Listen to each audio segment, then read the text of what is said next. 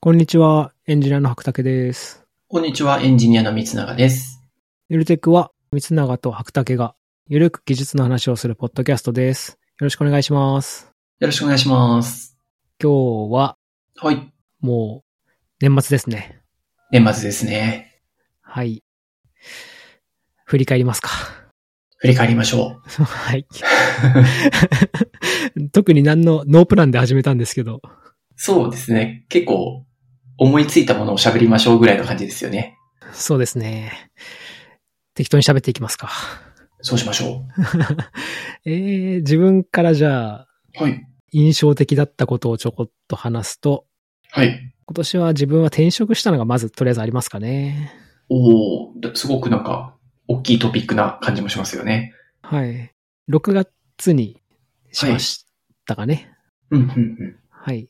ぼちぼちもう慣れてきていて、あと、6月だともう半年ぐらいですか。ちょうど半年ぐらいですかね。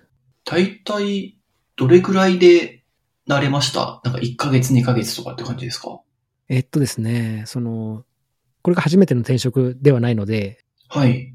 その、今までの経験を振り返ってもそうなんですけど、はい。やっぱ3ヶ月ぐらいは、あ あ。はい、その雰囲気になれるのにかかり、うんうんはい。あと、パフォーマンスが出せるようになるまで半年ぐらいかかるかもしれないですね。ああ、なるほど。うん、半年ぐらいまではなんか自分の中で満足にパフォーマンスを出しているという感じがしないというか、うん、うん、うん。そんな感じですかね。うん、そういうことが多かった気がします。えっと、ちなみに、その転職のところでちょっとはい。参考に聞いてみたいなって思うんですけど、はいはい。そのよく、まあ、転職に限った話ではないと思うんですが、なんかこう、新しい環境に入った時に、はい。私がよく周りの人から聞くのは、こう、1ヶ月ぐらいは、その環境のやり方をしっかり観察して、うん様子を見ましょうみたいな話を聞いたりするんですよ。うんうん。コンテキストを理解して、ちゃんと改善を始めるまでは1ヶ月ぐらいはじっくり観察して様子見ましょうって聞くんですけど、はい。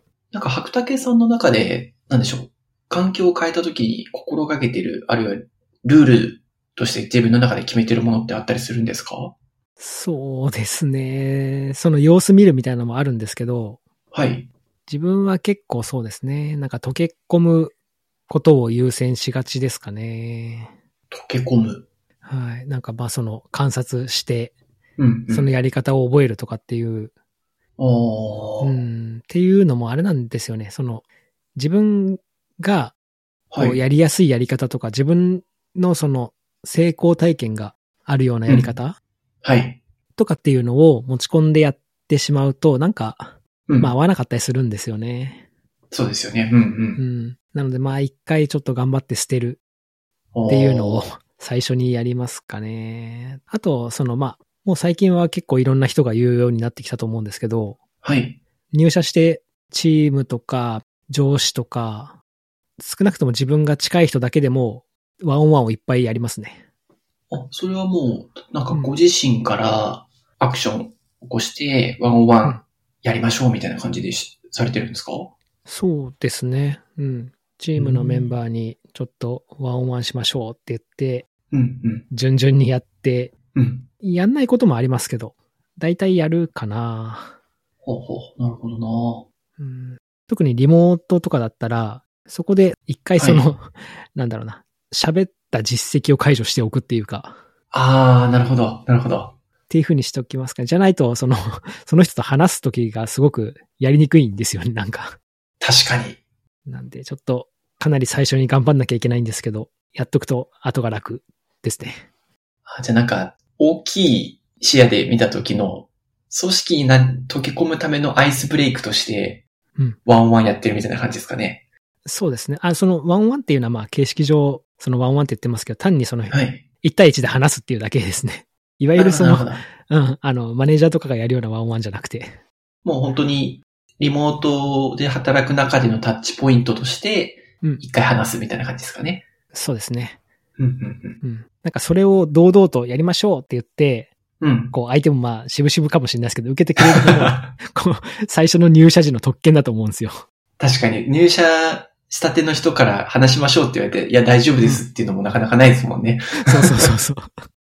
だから、まあ最初にややるといいですか。あとはまあ、その、これもまたありきたりですけど、なるべはくい。自分を知ってもらうために、うん、うん。スラックのタイムスがあるところはタイムスしたりとか、ああ、あとは日報を書いたりとかですかね。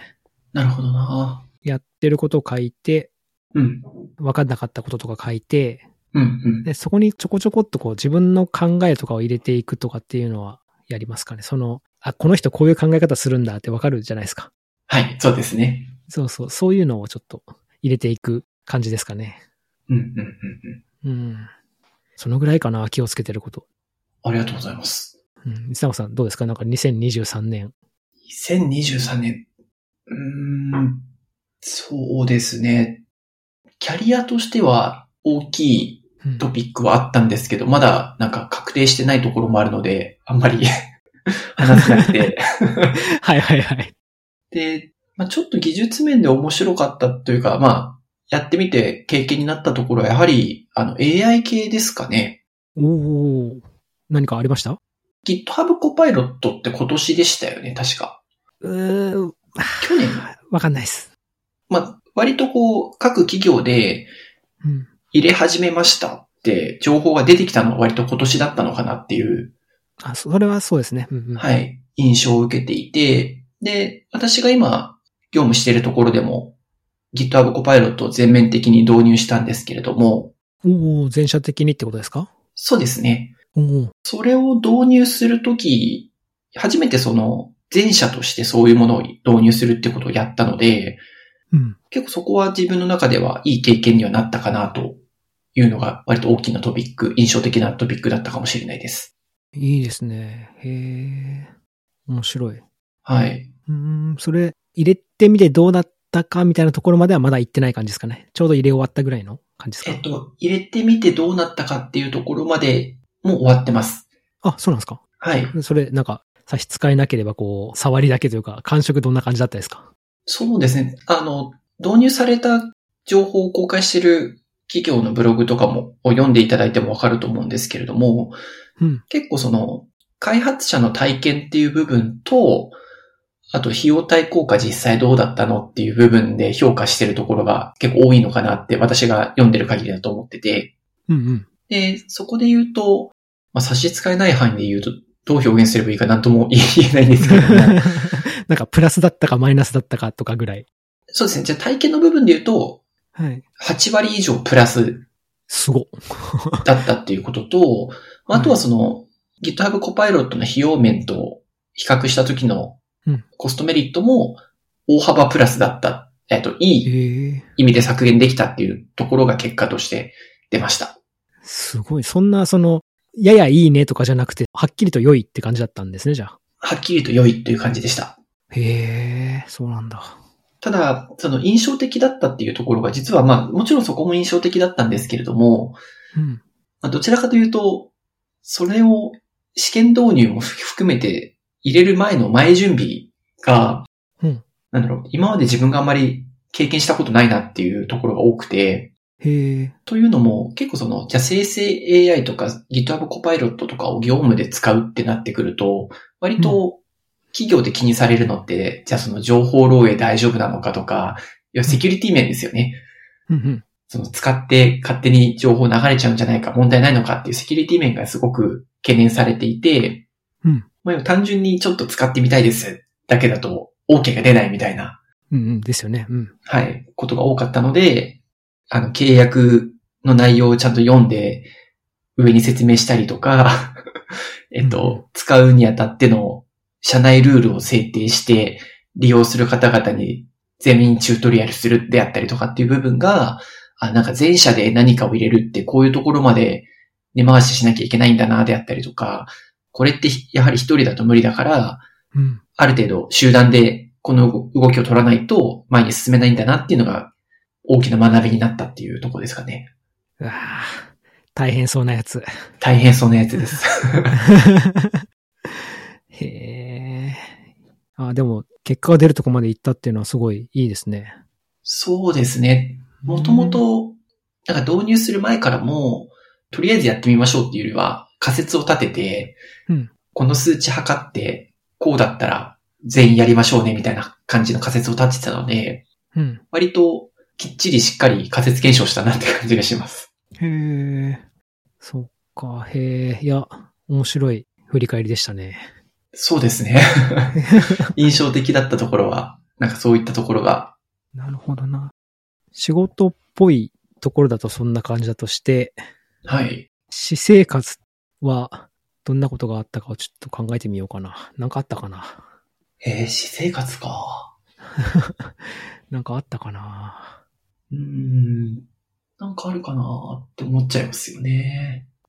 今年ちなみに、こう全般的にじゃあ、どんな年だったって言ったらどんな年だったって言えますかね。うーん。今年は、私生活かどうかわからないんですけど、うん。ここ数年で一番自分のキャリアについて考えた年だったなとは思います。おー。ゆるテクでもあった気がするな。キャリアの話。あった気がし ます。なんか、はい。半年以上考えてたような気がします。そっか、キャリアか。なんか一旦の答えらしきものはどうですか出ましたか出ました。おー、よかったよかった。出ましたけど、なんか、ただ、その役割の名前とかいろいろあると思うんですけど、その、はい。スクラムマスターとか SRE とか、ああ、そのタイトル的なことですかタイトル的な、あとエンジニアリングマネージャーとか、はい。ってあると思うんですけど、なんか、そこにあんまりこだわらなくていいなっていうのが今のところ個人的にたどり着いてるところで、うんうん。なんとなくなんですけど、まあそのタイトルって結局やるところによって期待値全然違うなって思ってて、うんうん例えばエンジニアリングマネージャーとかがわかりやすいと思うんですけど、うん。うん。 A っていう会社でエンジニアリングマネージャーっていうとこういうことが期待されてるんだけど、B っていう会社だとこうなんですって結構違うじゃないですか。違いますね。なので、今年の前半って、そのタイトルに固執して考えてたんですけど、うん。割と今は自分がやりたい具体的なことってこれだから、じゃあ今自分が働く、働いている環境でこれをやる人ってなんだろうじゃあそ、それやろうぐらいの感じになりましたね。うーん。結構、やることベースである程度自由にうん。できる環境だとね、それで全然良さそうな気がしますね。そうですね。うんなんかタイトルによってね、あの、 この職、 あの、職責の人は、これをやらなきゃいけないみたいな、本当なんかすごい大企業とか、勝手な想像ですけどあ、りますね。あれ、ありそうですよね。とかだときつそうですけ ど。確かに。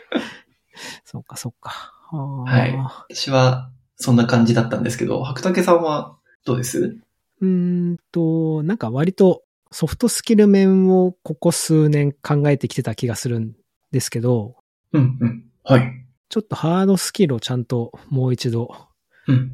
見つめ直そうかというか、はい、はい、はい。うん。自分は全然、一応職業としてはエンジニアですけど、はい。めちゃバリバリエンジニアリングできますみたいなタイプではないので、うー ん。ちょっとそれでなんとかこう、のらりくらりやってきたんですけど、 ちゃんとこう技術に向かい合おうと思った後半でしたね。まあそれは、あれですかね、その、まあ割とこう技術全般みたいなイメージなのか、うんうん。それとも少し絞った中での専門性をちょっと突き詰めようかなみたいなかイメージなのかで言うと、なんか近いものってあるんですかあその二つでどちらかで言うと、専門性の方ですかね。ほうほうほう、なるほど。なんかちょっとネットワーク的なところとか、うん、うん。セキュリティ的なところとか、そういうところですかね。なるほどなうん。その辺をちゃんと勉強し直そうとしてますかね。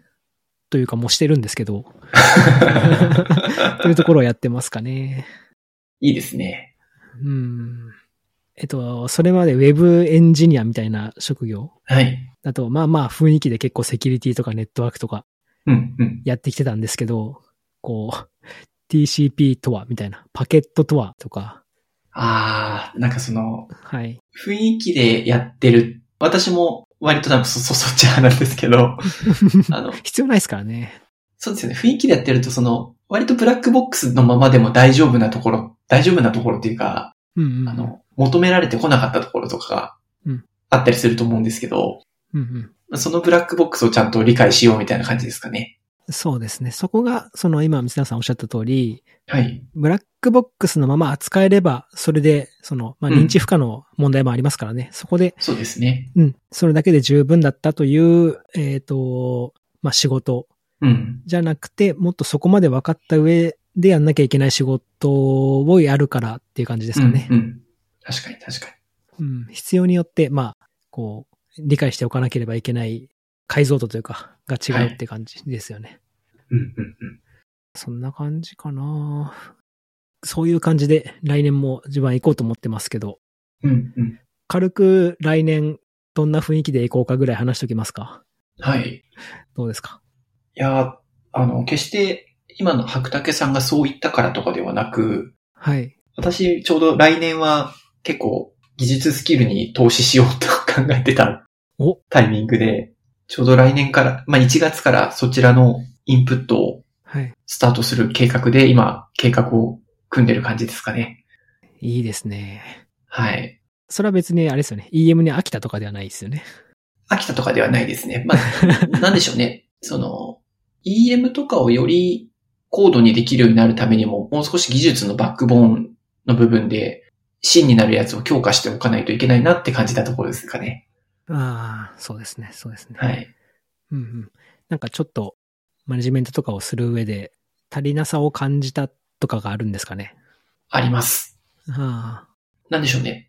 メンバーと話をしていたときに、わからないことが増えてきたなっていうのも正直感じてたところだったので、あ。おーなるほど。そこの、まあ、キャッチアップとかインプットのペース、比重を少しハードな方に重きを置こうかなって感じですね。なるほど。例えば、具体的なその分野っていうか、ハードスキルの、なんかどの辺ですか これも、決して白竹さんパクってるわけじゃないんですけど、えー、だはい。あの、ま、まさにネットワークのところで、ほう ほうほうほうほうん、そうですね、ネットワーク部分が私も、やっぱりその、必要に応じてこれまでやってきたっていう経緯が多いので、う。うん。うん。本当にその、割とブラックボックスで良かったところは、ブラックボックスのまま過ぎてきたか、ところがあって、うんでも割と最近は、人と話すときに、そのブラックボックスの中に対してもある程度話ができないと、ちゃんとコミットできないなって感じたので、うんまずは手始めにそこからやろうかなと思ってますね。なるほどだなそっか。